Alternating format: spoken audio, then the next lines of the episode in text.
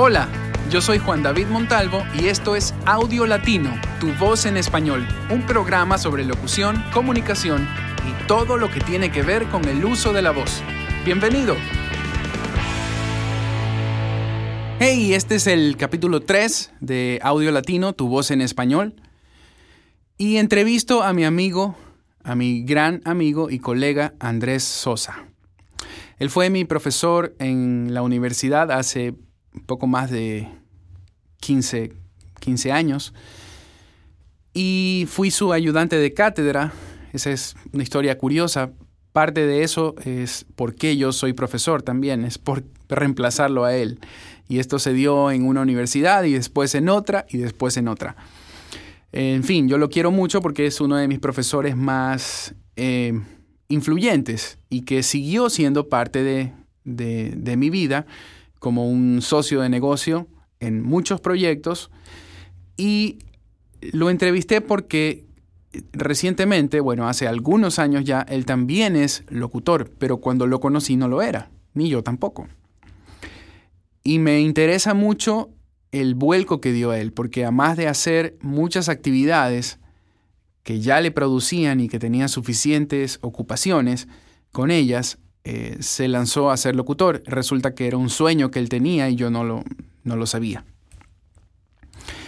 Y lo entrevisto porque creo que ha logrado una gran calidad técnica eh, en muy poco tiempo. Y pienso que es un ejemplo a seguir en, muchas cosas. Eh, destaco sobre todo su manejo de la parte de microfonía y la cabina que él se construyó, que creo que es un ejemplo de cómo hay que hacerla eh, para la gente que hace cabina en su propia casa, en su home studio.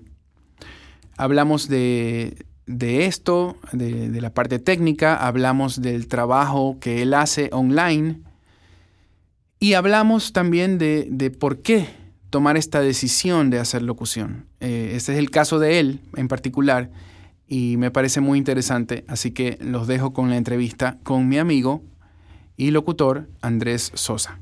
¿Cómo comenzaste eh, en la locución y por qué lo hiciste? La historia viene desde hace unos años. cuando yo era pequeño, hacía imitaciones y voces de caricaturas.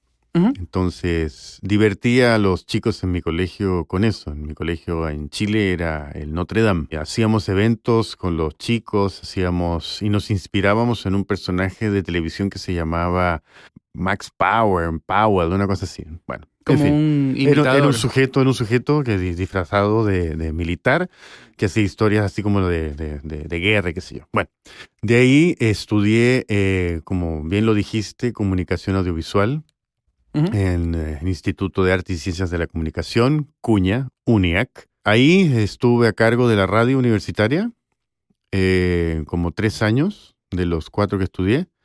Produje varios programas, eh, tuve grandes tutores y ahí empecé a sentirle como la conexión con, con la radio, con lo que realmente hace la radio, que la radio acompaña. A diferencia de cualquier otro medio, ¿no? La radio acompaña, está siempre cerca, puedes estar haciendo cualquier otra cosa, pero siempre está ahí. No es invasiva, no, no, no requiere tanto, tanta atención como los otros medios, como la televisión. Entonces, este, la radio al estar ahí, eh, comunica, entrega y da. Luego me dediqué a, ser productor. Y finalmente, eh, por una razón de hobby, empecé a, ayudar a algunos colegas a, hacer voces para, personajes y qué sé yo. Y empecé a tener como, como, como, una estructura bien agradable con eso, me sentía muy cómodo. En las fiestas infantiles, eh, una amiga mía tenía una hija que recién, yo recién salía de una operación en la rodilla, entonces estaba en una silla de ruedas y no podía moverme. Entonces eh, Hicimos todos los personajes de, Disney desde el balcón con el micrófono ah, para animar la fiesta infantil de la niña y las niñas felices, ¿no? El payaso de la silla de ruedas, decía. Ya. de la silla de ruedas. El de la silla de ruedas. Porque te habían operado la rodilla. De las rodillas, exactamente. Entonces, bueno, pero todo se va conllevando, ¿no? A, un, a una estructura de eh, dedicarse específicamente a esto. Eh, a veces el hobby se transforma en tu profesión.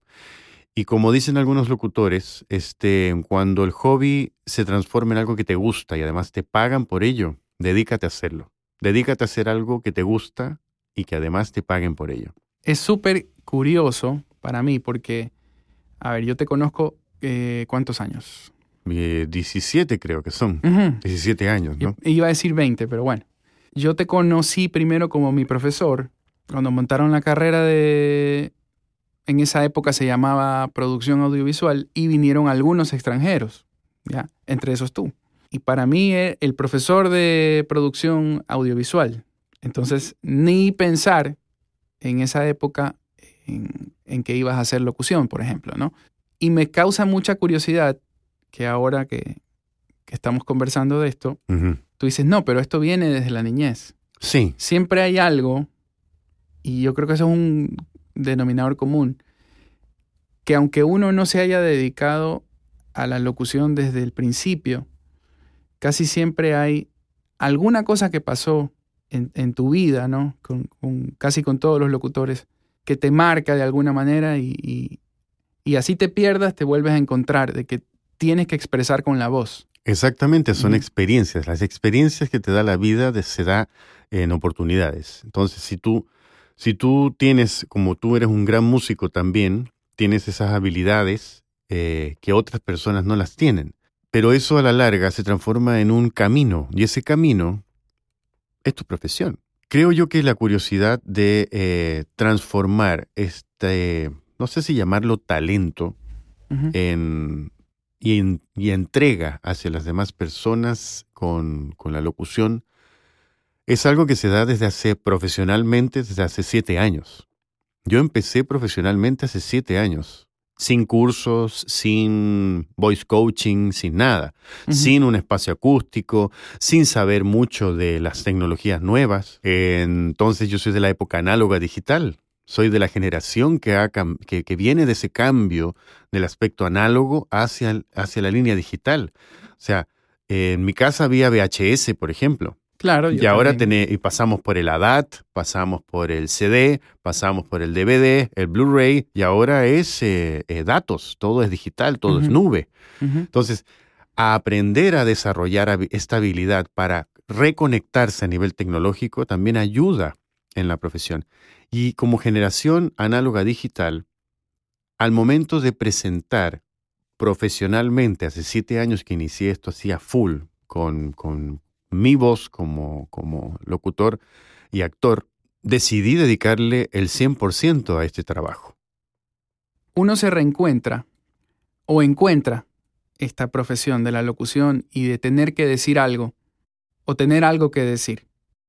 ¿por qué tomaste la decisión de hacer esto? Si estabas haciendo clases, estabas produciendo eh, audiovisuales, estabas haciendo, eh, entiendo que has hecho hotelería, o sea, estabas haciendo muchos trabajos, o sea, productividad no te, no te faltaba. Para mí no es que lo hiciste por el dinero. ¿Cuál es la motivación para arrancar a hacer la locución? El dinero nunca falta porque uno siempre hace lo que debe de hacer para conseguirlo, de manera correcta, por supuesto. Sin embargo, el tema de la locución es porque yo necesitaba un espacio de creatividad propio, un espacio de difusión propia. Cuando tú trabajas para otras personas, es necesario tener una meta en común, por ejemplo, en el caso de la hotelería, en el caso de la mercadotecnia, en el caso de la, capacitación, instrucción o, academia. Cuando tú te paras delante de un grupo de gente a capacitar, el aprendizaje es mutuo, pero el 100% del aprendizaje es de la persona que asiste, no de la persona que lo imparte. Yo necesitaba un espacio para mí, para aprender yo, crecer yo, ¿sí? Y encontré en la locución todo lo que me gusta. Me gustan los, la actuación, está. Me gusta la parte técnica sobre la microfonía, los equipos, etc. También me gusta. Sobre el tema de la lectura, la historia, el concepto de la, creatividad de la ficción, eh, la parte capacitacional, instruccional, también está. O sea, se, se encuentran casi la gran mayoría de eh, elementos que me gustan en la vida. Y una de las cosas más importantes es que yo encontré un espacio para crecer. Ya. Con la locución encontré un espacio para crecer, anímica y emocionalmente. Profesionalmente, vuelvo y te repito, existen otras cosas que se pueden hacer. ¿ya? Pero en este caso, anímica y emocionalmente encontré mi espacio. Yo llego a casa, me tengo mi home studio, eh, llego a casa y siempre termino grabando algo. Sea para alguien, sea para una audición, sea para algún eh, cortometraje de algún grupo de personas que quieren, necesitan una voz, qué sé yo, y no hay dinero, yo siempre apoyo a, las, eh, a los proyectos educativos sin cobrar ni un centavo, porque considero de que un país cambia cuando la gente se educa. Y es importante apoyar a esas cosas, a esa tendencia. Y siempre grabo algo cuando llego a casa. Porque claro, eh, mi trabajo al 100% de locución es cuando aquí en Latinoamérica dormimos, se despiertan en otras partes del mundo. Y esos mercados que se despiertan cuando nosotros dormimos son los que generan mayor producción. Australia, Nueva Zelanda, Japón, eh, España, Portugal, Bélgica, Alemania. ¿Sí? Entonces, tenemos una diferencia horaria de 12 horas. Cuando nosotros vamos a dormir, ellos despiertan. ¿Sí? Entonces, hay posibilidades de trabajo cuando yo llego a casa. Si yo me pongo a trabajar a las 2 de la tarde, 11 de la mañana para mercado externo, ellos están durmiendo. Entonces, aprovecho mi día haciendo otras actividades como las que tú acabas de especificar. Entonces, me conecto con esos dos conceptos, ¿no? Con la emoción y, y el crecer. Viste, o sea, todos encontramos como un outlet, ¿no? En la locución, un espacio de expresión y de crecimiento también, como dices tú. Sí, es verdad que uno termina recibiendo de lo, de lo mismo que está dando, ¿no? Ah, y una de las cosas más importantes también, Juan David, este, el autoaprendizaje. Es muy importante para esta profesión ser autocrítico, autorreflexivo y tener autoaprendizaje. ¿Qué tengo yo que aprender para participar y ser mejor? No es para quitarle el trabajo a mis compañeros, porque de eso no se trata, sino se trata qué es lo que yo debo mejorar para poder llegar más allá. Pongamos el caso de Billy Crystal, el señor actor que conduce el Oscar. ¿Quién diría hace 25 años atrás que él iba a estar conduciendo el Oscar? ¿Qué, qué él tuvo que hacer para poder llegar ahí? Autoaprender y autorreflexionar y darse cuenta en que uno se equivoca y no ser tan divo, autodivo, por ejemplo, ¿no? Es decir, soy el mejor del mundo, soy lo máximo. Sí, puede ser que lo, que lo seas, pero también un cierto nivel de humildad, sobre todo para los actores de doblaje. Cuando alguien es dirigido, en este caso, que tú me has dirigido a mí, o tú me has dirigido, y yo considero que tu dirección tiene un aspecto que no me parece, se tiene que conversar, pero no se tiene que discutir y decir yo soy el actor y yo hago lo que yo quiero. Entonces, esos tres conceptos son importantes también. Aprender, autoaprender y autorreflexionar para poder autoeducarte. Claro.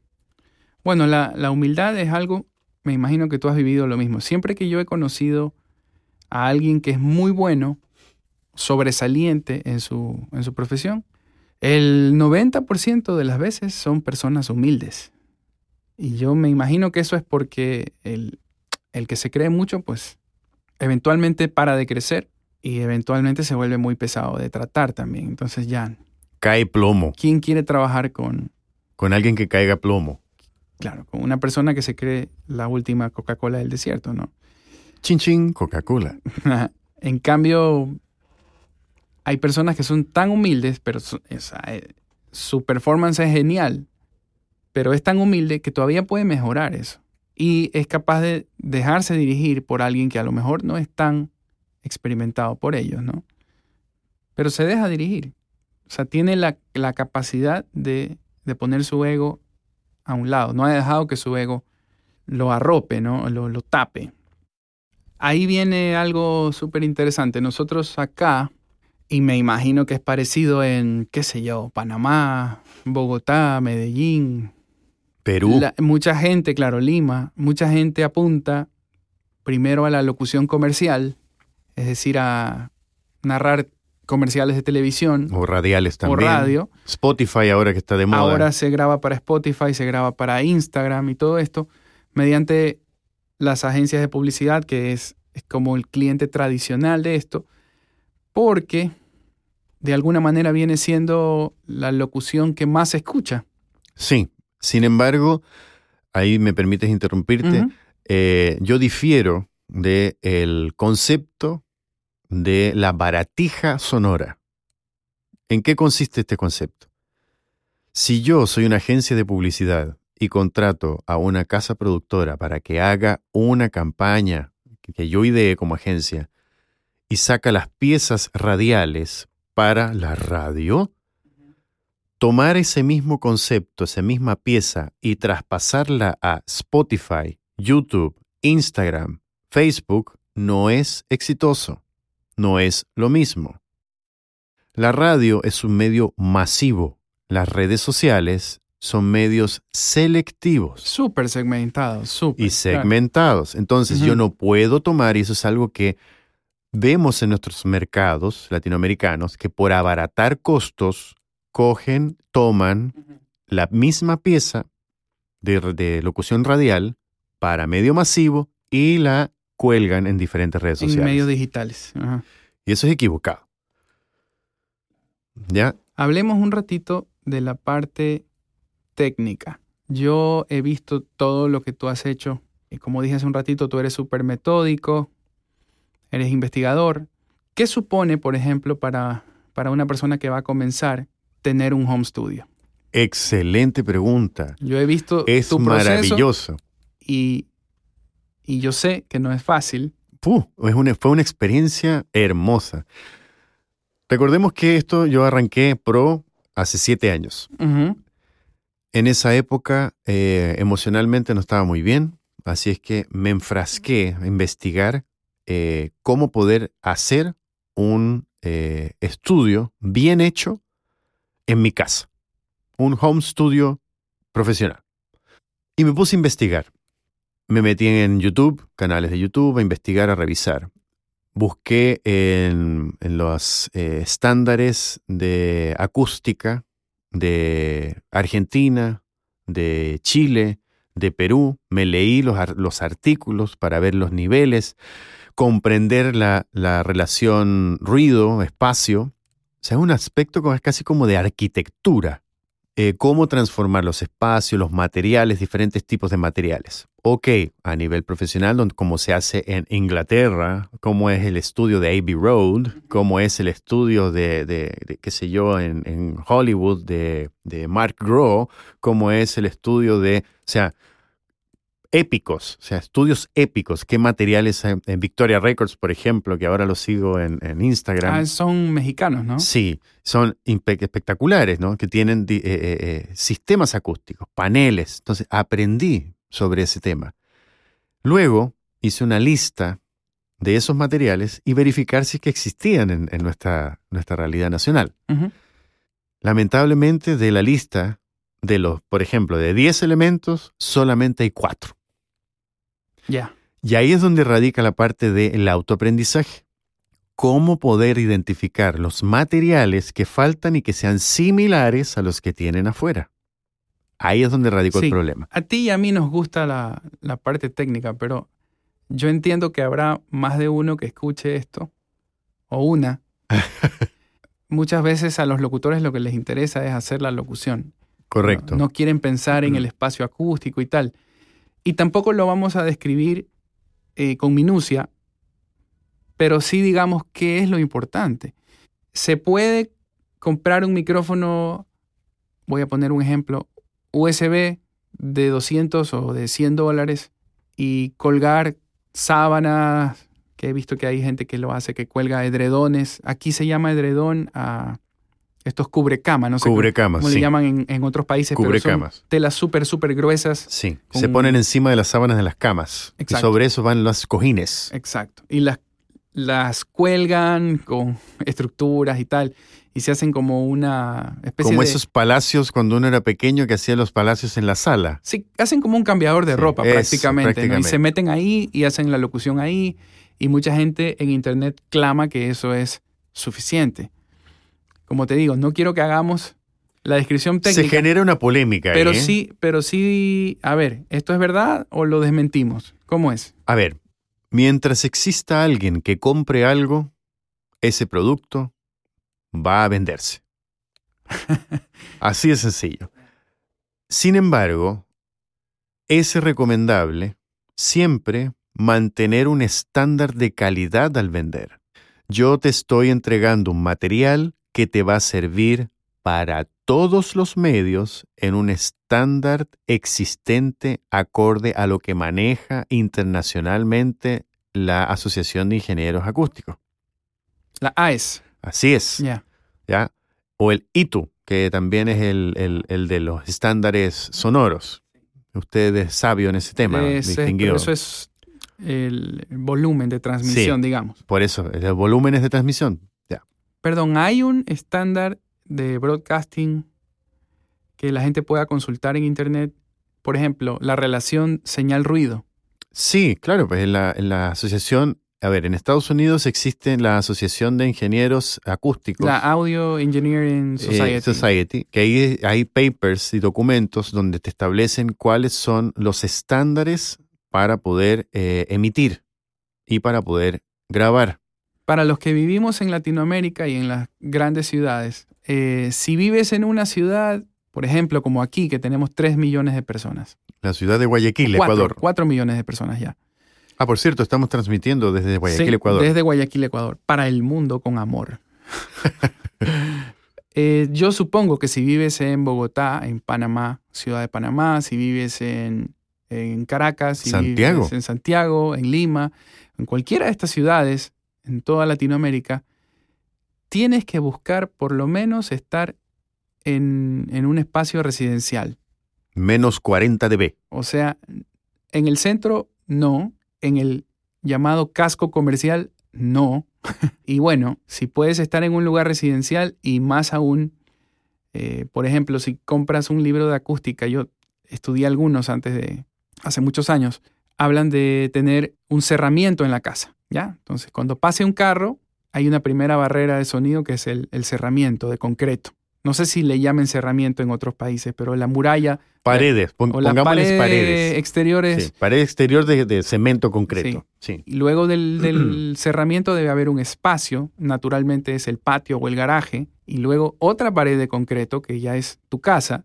Tu estudio debe estar adentro de tu casa y si es posible, Al fondo, Al fondo, lejos de la, que la calle principal. lejos de la calle más eh, concurrida, digamos. ¿no? Y eso, eso es como un, Eso es lo punto básico. De, de- un punto de arranque. Y luego viene lo que tú estás diciendo que, que en, en parte es insonorizar. Es la parte interior, porque naturalmente, si ustedes eh, cuando.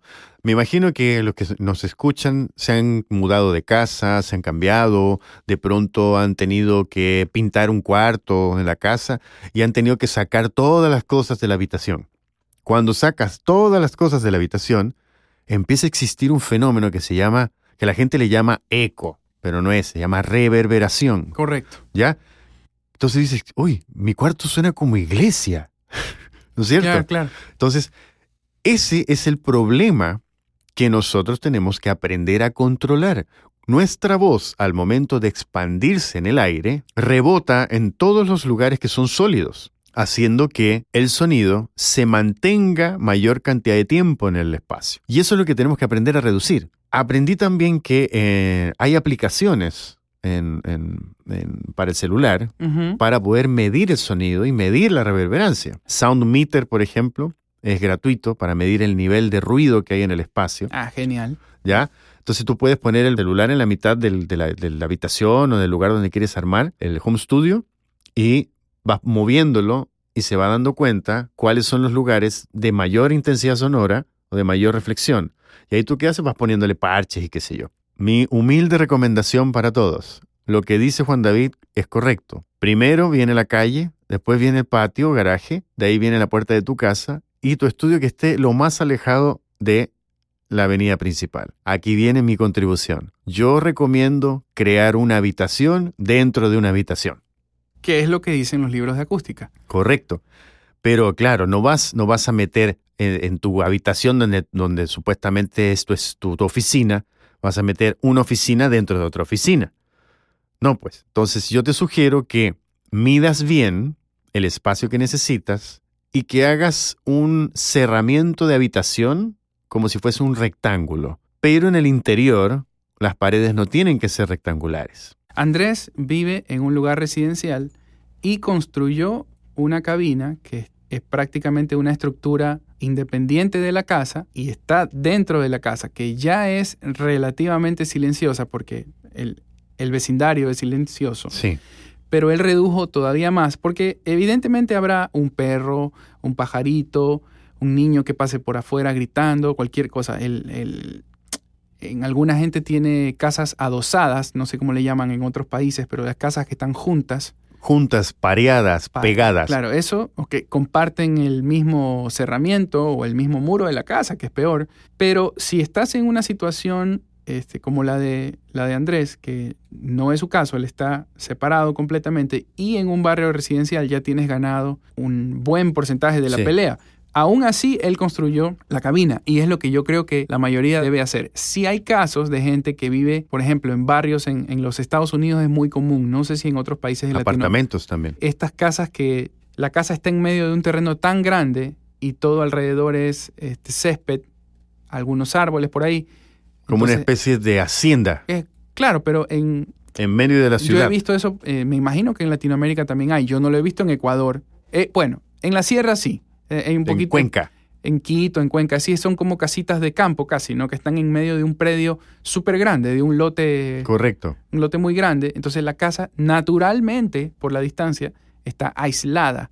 Y no llegas ahí sino por un camino pequeñito y tal, que no pueden ir los carros muy rápido. Entonces, como no van rápido, no hacen bulla. Pero la situación general de nuestros queridos eh, amigos eh, que nos escuchan ahora desde ciudades cosmopolitas gigantescas Masivamente como, grande. como sí. Caracas, como Río de Janeiro, como Sao Paulo, como eh, México, como Buenos Aires, como Santiago de Chile, como la misma Bogotá, misma Lima, que es un caos vehicular, la misma ciudad de Quito, Ecuador, y adicionalmente a eso, no todo el mundo vive en una casa. Hay construcciones verticales en donde están los apartamentos. Entonces ahí la gente también tiene que aprender a insonorizar arriba y abajo. Recordemos que tenemos gente que viene, pisa, pisa en el techo y yo le piso el techo abajo. ¿Sí? En Sí, los en, en- apartamentos. en los depart, claro. Entonces, hay que pensar en eso. Y las ventanas y el viento en la altura, cuando estás sobre los siete pisos, cuando abres las ventanas, se te mete el ruido de los edificios y las construcciones Sí. de alrededor. Eh, si ustedes se fijan en las películas, cuando se escucha, hay una persona en un departamento y abre la ventana y se escucha el sonido de una sirena de un policía, de lejos. Ajá. Ya, ese fenómeno existe en la vida real. Hay que calcular dependiendo del espacio. Pero sabes Eh, que para no poner el panorama completamente negro, No es tan negro. quisiera decir algo, ¿no? Porque, bueno, para el que no es técnico como tú y yo, que nos gusta es- y que lo vemos como un reto y, y ya, y nos vamos a investigar y todo eso. Pero hay gente que no le gusta, ¿no?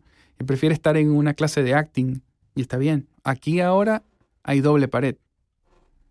O sea, yo he hecho el cuarto dentro de otro cuarto. He hecho una pared adicional que me quita espacio, me reduce el espacio, pero esa pequeña distancia entre la pared de concreto y la nueva pared, que en, este caso es de plywood o madera, más todo el material de insonorización que puse después de la madera, antes y después de la madera, me da un silencio que no, no tendría naturalmente, ¿no? Ahora, aquí hay mucha inversión por esto, porque este es un estudio más o menos grande y tal. Pero para hacer algo en la casa, no quiero que la gente pierda las esperanzas. Hay gente que trabaja de madrugada para evitar el ruido. Para evitar el ruido, exacto. Sí, hay gente que logra hacer un exitoso home studio en un closet. Y hay gente que mete la cabeza en unas cajas que se hacen. Sí, hay un producto ahora que están vendiendo, no voy a decir la marca, que están vendiendo que parece como un casco de estos de, de egipcio, Sí. ¿no? Que se lo ponen en, una, en un, en un atril Ah, sí, sí, sí, lo he visto. y parece como un garaje, Sí. pero para tu cabeza. sí. Y meten la Y cabeza mete ahí la cabeza ahí y trabajan con y eso. trabajan Y- muy bien. Y hay- bueno, hay muchos productos ahora, pero la cosa es que todo este tema de la acústica no es algo que lo podamos tomar a la ligera. Correcto, esa no es la idea. La idea es que el espacio que tú diseñes para poder trabajar sea lo más puro posible. Hay gente talentosa en diferentes partes del mundo. Si ustedes buscan en internet, van a encontrar a gente que con telas acústicas portátiles que se cuelgan, que sí las venden, que son por un lado negras y por el otro lado azul, que son como gruesas, que las cuelgan en la, en la- en la habitación para eliminar las reverberaciones. Sin embargo, la calidad sonora no es tan buena, pero la interpretación que tiene ese locutor o locutora Es brutal. increíble. Entonces, ¿qué es preferible? ¿Recibir una interpretación espectacular? universalmente espectacular, con un nivel de ruido muy bajo que se puede tratar en postproducción después, en el caso que se requiera.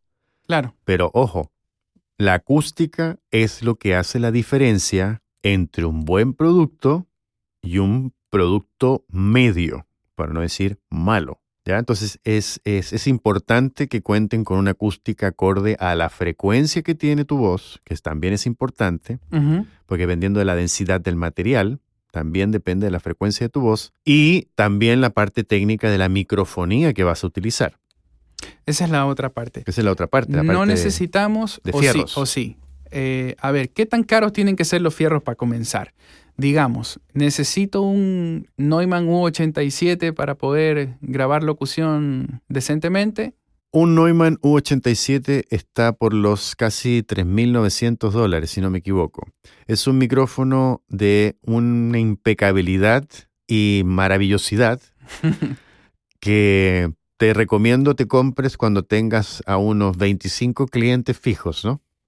Que te den un volumen de trabajo y puedas tener ese micrófono, como unos colegas que tenemos nosotros por allá, por, por los Miami. Sin embargo, existen unos kits bastante interesantes eh, que se pueden adquirir por un valor entre 600 a 2.500 dólares que incluyen todo. El micrófono, la interfase, que es este aparato que transforma la señal análoga del micrófono en una señal digital para conectarla vía USB, Thunderbolt, USB 3, etcétera, a tu computadora, sea Windows, sea Mac, sea cualquiera, dependiendo también del software que usas. Estos kits también vienen con asociaciones con las aplicaciones. Las más usadas eh, a nivel mundial por inserción de esta estrategia de marketing es em, Pro Tools, que ha venido con interfaces desde hace fácil 10, 15 años de la línea M Audio.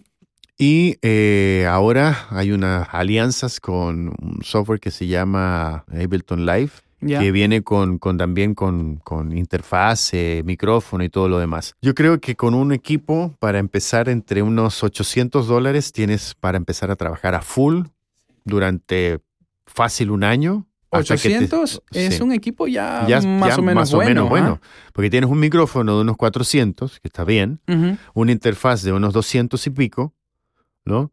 Eh, y qué sé yo, un software de licencia anual de 99 a 110 dólares. Es más, puedes trabajar con software gratuito, ¿no? Yo esos 200 dólares los invertiría en la acústica si, y si puedo un poco más. También, también. Y luego todo lo demás, este, realmente es, no sé si estés de acuerdo, lo que puedas invertir en ti. Interpretación, Sí. educación, lectura, voice coaching. eh, en este caso, por ejemplo, si necesitas ayuda con el tema acústico, te podemos ayudar también nosotros. Sí, Eh, hay también montones de eh, situaciones para poder aprender a hablar. Recordemos, cuando nosotros queremos comunicarnos con otra persona, nos tenemos que mu- comunicar de una manera en que ella nos entienda. Por ejemplo, en todo este momento que hemos estado aquí hablando en este podcast, estoy haciendo un, no un esfuerzo, sino un entrenamiento de poder hablar lo más neutro posible para que se pueda entender. sí.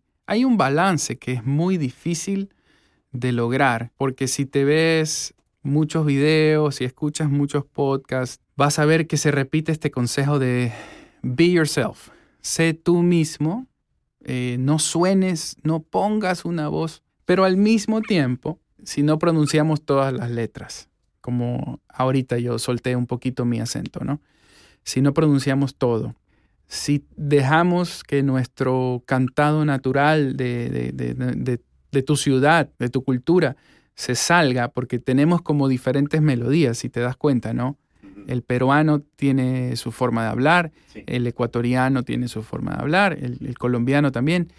Cada ciudad, cada país tiene su, su sonido. ¿Cómo trabajo yo para el mercado internacional? Ahí viene lo que tú estabas haciendo, ¿no?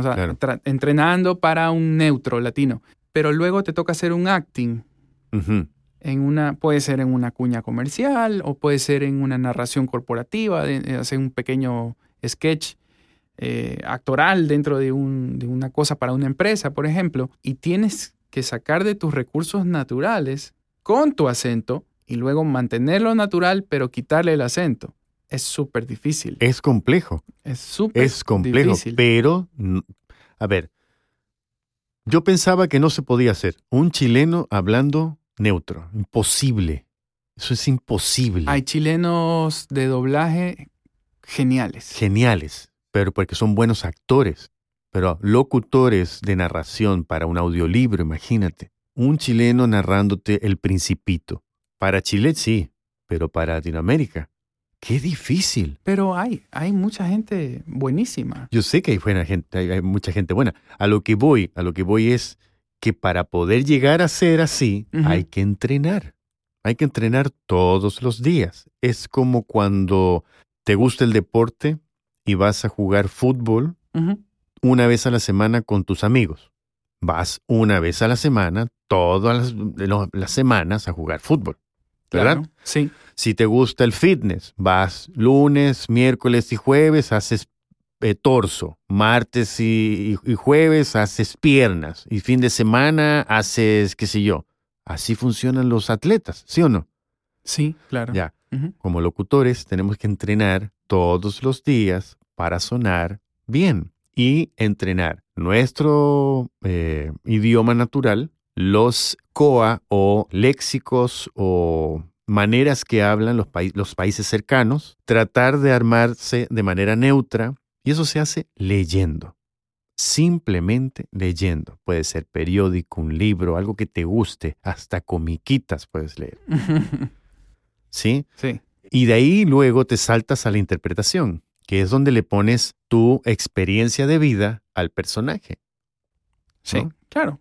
Pero eso hay que entrenar, entrenar y entrenar. Todo esto es mucho más importante que el micrófono, el interfase, el preamp si decides comprar el preamp aparte y todas esas cosas técnicas sí son importantes porque si no, no, digamos, no suena profesional.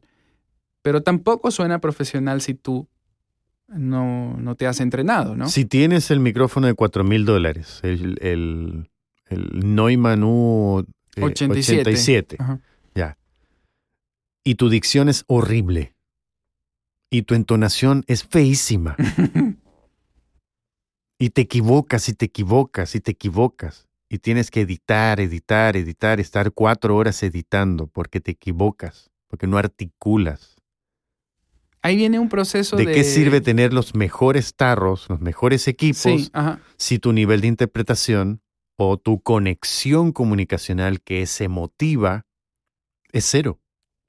Ya, eso es otra. Hay un locutor que es fantástico en su dicción, manejo del aire, administración del aire, llega a frases larguísimas. Ya, lo que tú quieras. Súper técnico el tipo, sabe manejarse con el micro, pero su expresión, me ha pasado, ¿no? Es cero. O sea, por favor, este, hazme esta línea que dice, oiga, don Pepe, véndame un, un shampoo. Dice, oiga, don Pepe, véndame un shampoo. Porque Está acostumbrado. Es, el único training que tiene.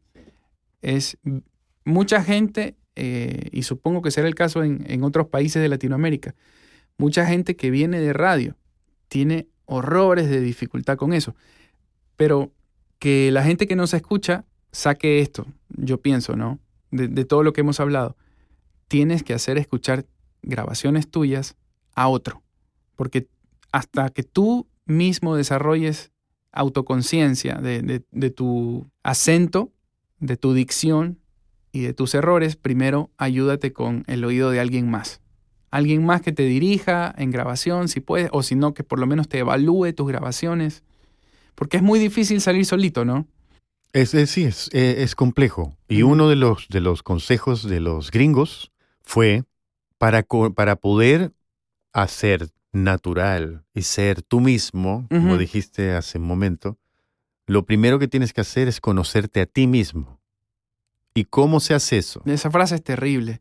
Sí, ¿Cómo, hace- ¿Cómo hace- cómo ¿cómo haces eso? claro. Bueno, ¿qué dicen los gringos? Ándate a tomar un- una cerveza con tus amigos, ándate a comer, a cenar, a divertirte con la gente con quien hablas siempre.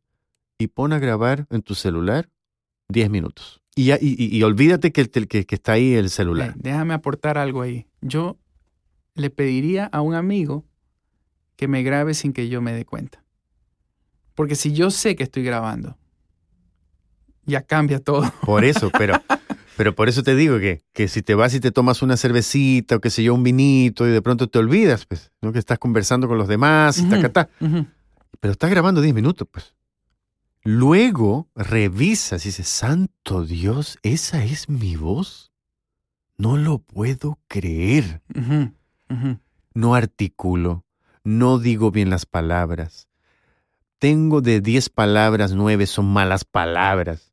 O sea, ahí Arrastro, arrastras, como te letras. comes. Dices, Uh, entonces ahí dices, bueno, tocará empezar a entrenar, ¿no? Y ahí es donde uno dice, la primera autorreflexión y el primer autoaprendizaje, esta voz está muy mala, man. ¿Qué le dirías para cerrar a la gente que está por tomar su decisión de dedicarse al tema de la locución?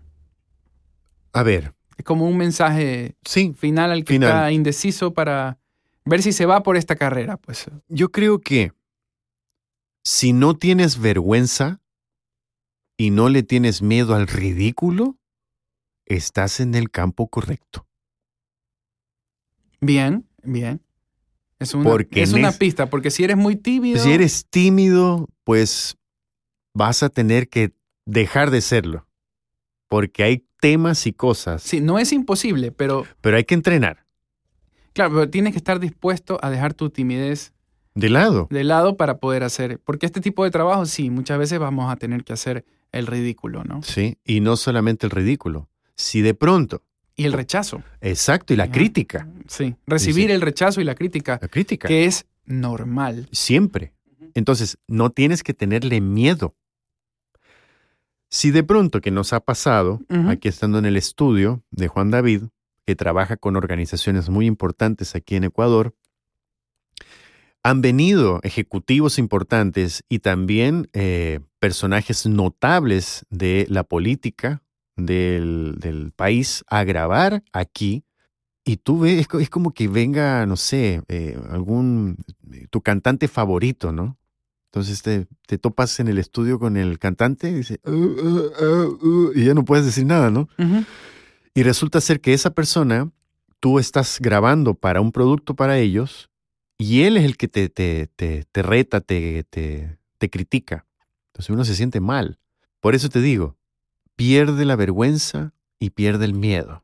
Te va a tocar hacer desde una, un locutor comercial espectacular hasta una pulga en el oído para una cuña de un, un com- un comercial de, qué sé yo, de un spray de insectos. O sea, esto es notable. Y por último, si conectas el concepto de dejar la vergüenza y dejar el miedo con tu propia emoción para transmitir un mensaje que tú crees debes de creer, estás en el campo correcto. Perfecto. Y eso. Con eso nos, nos vamos a despedir. Yo te agradezco muchísimo por... Audio Latino, tu voz en español. Es una producción de Juan David Montalvo. Puedes encontrar más información en www.juandavidmontalvo.com. Envíanos tus comentarios a voiceoverjd.gmail.com.